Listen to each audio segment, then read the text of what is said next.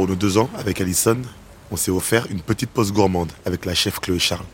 On est arrivé. Elle avait accepté de privatiser son restaurant juste pour nous. Bonjour. Oh oh, salut Zémoureux Bonjour. Bonjour Chloé. Bienvenue chez Lago. Ah, on est là pour euh, manger, Mhm. parler un peu écologie, et nourriture. Ok, ça devrait être dans mes cordes. Le ras-le-bol des euh, scientifiques, des climatologues. Le réchauffement planétaire s'aggrave bien plus vite que prévu. Face à ce chaos climatique, où sont les vraies mesures EDF présente Certes Mathurin Il s'appelle Certes Mathurin du bruit pour Certes dans Climax. Épisode 5 En route vers la régalade. T'es chef, cuisinier. On dit chef, cuisinier? Moi je dis chef cuisinière même, mais après. euh, Donc tu aimes cuisiner?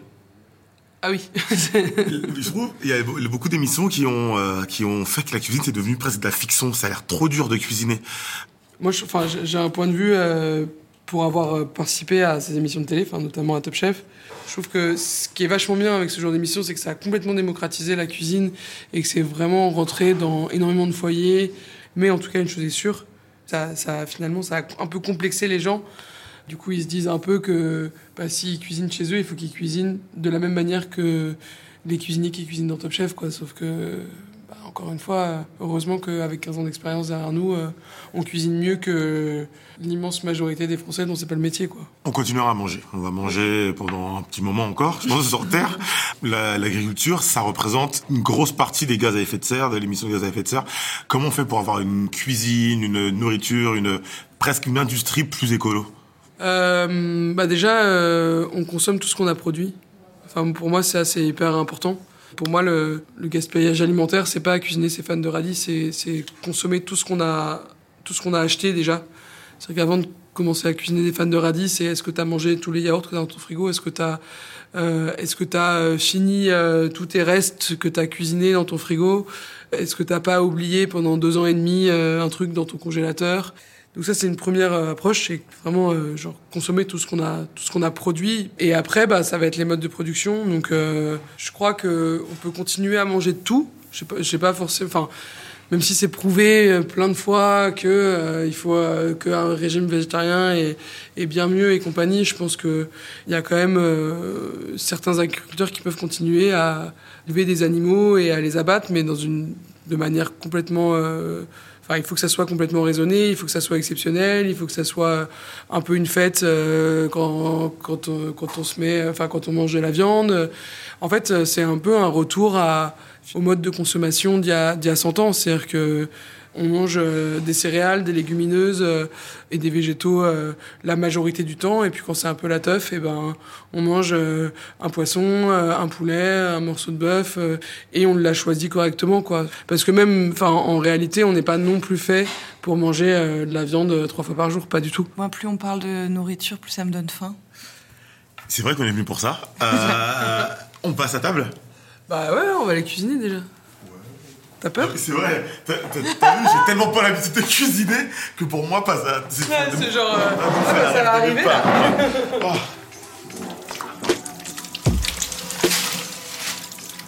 Avant de commencer à cuisiner, toujours se laver les mains. Bon, ici c'est une cuisine pro, donc. euh, Enfin, comment dire Il y a deux, trois trucs qui diffèrent d'une cuisine euh, classique, mais finalement c'est un peu le même délire. Donc, déjà, on va aller chercher nos ingrédients au frigo. Moi, tu peux rentrer dans mon frigo. Peu- Ouais, c'est pas ton frigo, c'est ma chambre. Alors, on va prendre des petites tomates. Euh, des petites tomates cerises, regarde, elles sont toutes chouquettes. Elles viennent d'où? Euh, Celles-là, elles viennent du sud de la France. Elles sont bio et tu vois, il y a différentes variétés. Il y a des petites euh, un peu noires comme ça. Il y a des petites euh, ananas, des petites euh, oranges. Ah ouais, un autre truc aussi où tu peux repérer les bons produits, c'est que généralement, ils sont pas tous. Déjà, un, ils sont pas tous pareils. Euh, et en plus, euh, parfois, ils ont des petits défauts aussi. Parce que dans les grandes surfaces, je sais pas si t'as remarqué, mais les tomates, c'est toutes les mêmes. T'as l'impression que c'est des clones un peu, tu vois. Elles sont vernies presque. Ouais, c'est ça. Et ouais, souvent aussi, t'as ce côté, genre, et d'ailleurs, ils ont, notamment sur les pommes ou les fruits, souvent, ils mettent du, ils mettent du vernis. Ils mettent de la cire, en fait, pour que ça brille. Donc après, on va prendre de l'ail et, euh, et des oignons. Euh, et qu'est-ce qu'on va faire? Donc là, on a de l'ail, Donc, des oignons nouveaux, des tomates cerises du sud de la France. en vrai, c'est une copine qui a rien à voir avec la cuisine. Un peu, parce qu'elle est sommelière, mais qui, qui est pas cuisinière, qui m'a fait goûter ça chez elle. Et euh, je sais pas, c'est devenu un peu mon espèce de lubie. Ok. Euh, en fait, c'est un confit de, de tomates cerises, d'ail, euh, d'échalotes ou d'oignons. En vrai, tu peux mettre un peu ce que tu veux. euh, euh, c'est pas ça qui a, qui a vraiment de l'importance. Euh, tu mets pas mal d'huile d'olive, tu mets un peu d'épices. Tu fais confire ça en fait au four. Donc après, tu vas faire un truc très compliqué. Ouais. C'est que tu vas prendre toutes ces tomates et tu vas les mettre là. Et tu les laisses entières comme ça. Et après, regarde, ce qu'on va faire avec ça, c'est que donc on va couper la petite racine là. Hop. On va enlever la première peau. Et, euh, et ensuite, on va juste faire, on va les couper en, en quatre comme ça.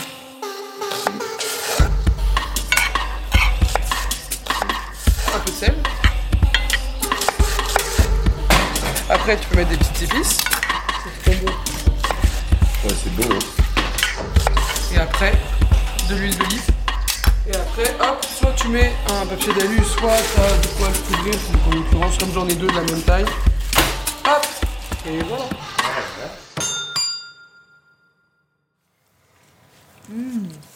C'est bon. Mais ça fait presque un peu sucré. Les tomates, c'est sucré, les oignons, c'est sucré. Mm. Et ça, après, du coup, bah, tu cuis des pâtes, tu mets ça dedans, trop bon. Tu cuis du riz, tu mets ça dedans, trop bon. À l'apéro, c'est le bonheur. Enfin, en vrai, c'est trop bien comme truc.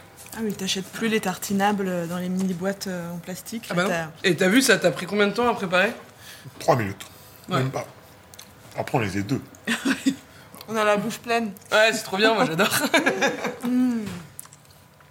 Pour toi, la bouche pleine, c'est l'équivalent de moi pour les rires.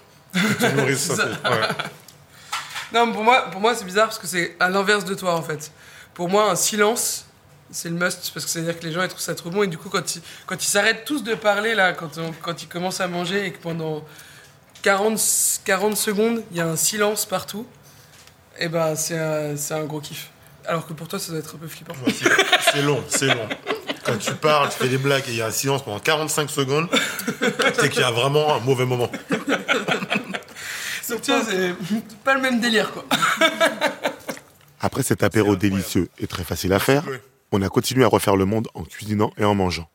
On a même eu le droit à un petit cadeau la maison. D'ailleurs, je vous mets la recette dans la description du podcast, mais attention, il faut attendre la saison des tomates. Parce que le plus important quand on cuisine, c'est la En fait, il saisonnalité. Que tu sois dans notre cuisine. faudrait que tu sois avec nous. Mais non, mais parce que c'est pratique. Moi, j'ai la flemme de parfois ouvrir un livre de cuisine. C'est pour ça que moi j'ai écrit une BD où il n'y a pas de- vraiment de recettes dedans. En fait, j'explique tout ce qui se passe dans ma tête quand je cuisine et comment est-ce qu'on fait pour cuisiner sans avoir besoin de recettes, sans avoir besoin de tous les ingrédients. Donc si tu veux, tu regardes, je te l'offre. Ah, bah merci. Et comme bien. ça, tu auras un peu le. Je serai presque dans ta cuisine, mais à travers une BD, tu vois. Parce que sinon, c'est un peu flippant si je reste dans ta cuisine comme ça. Ah, bah merci, merci beaucoup. Franchement, merci Chloé. Ça- Tu viendras voir mon spectacle? Avec grand plaisir, j'adore les stand-up. Bah à bientôt, merci beaucoup. Avec grand plaisir, vous revenez quand vous voulez. Je peux pas partir avec le. D'accord.